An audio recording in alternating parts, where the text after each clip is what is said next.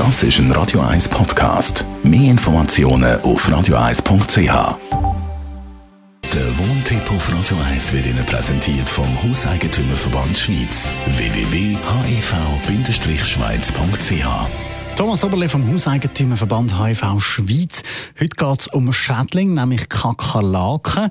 Wenn man die in der Wohnung hat, was muss man dann machen? Ja, da muss man ja vor allem wissen, dass die Experten sagen, es kommt nicht auf die Hygiene drauf an. Natürlich spielt das eine Rolle, ob man äh, aufgeräumt hat oder nicht, aber solche Viecher kann man auch mal in einer Wohnung verwischen, obwohl man alles richtig gemacht hat. Und dann ist es wichtig, äh, dass man das mit dem Vermieter oder mit der Liegenschaftsverwaltung angeht, weil es ja immer das Risiko besteht, dass die Tiere von anderen Wohnungen herkommen und dann hat man plötzlich einen Befall in einer ganzen Liegenschaft und da sollte man relativ schnell etwas dagegen machen.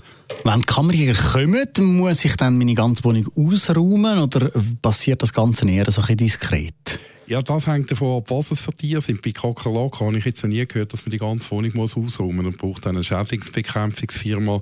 Und dort ist es wichtig, dass man das mit dem Vermieter abspricht, nicht selber Aufträge erteilt, wo man dann noch riskiert, dass, man selber Aufträge ist, erteilen Kosten muss übernehmen für etwas, wo man gar nichts dafür kann. Kosten ein gutes Thema, die muss ich aber eben nicht selber tragen. Im Normalfall nicht, oder? Man müsste die höchstens tragen, wenn der Vermieter einem nachweisen könnte, dass man an dem Kakerlakenbefall äh, es verschuldet hat. Und wenn das in mehreren Wohnungen äh, der Befall ist, dann ist das praktisch ausgeschlossen. Aber auch in einer einzelnen Wohnung kann das ein Indiz ist, aber allerdings noch kein Beweis. Wie sieht es mit anderen Schädlingen aus? Ja, da haben wir ja ganz viele Tiere. Da kommt jetzt dann wieder die Zeit von der Fruchtflügen und so. Vielleicht Ameisen auf dem Land, ab und zu ein Wespe, das sich verirrt hat, Spinnen und so.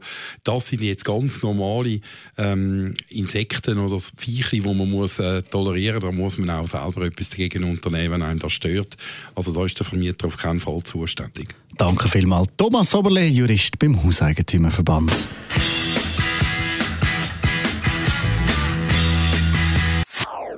Das ist ein Radio 1 Podcast. Mehr Informationen auf radio1.ch.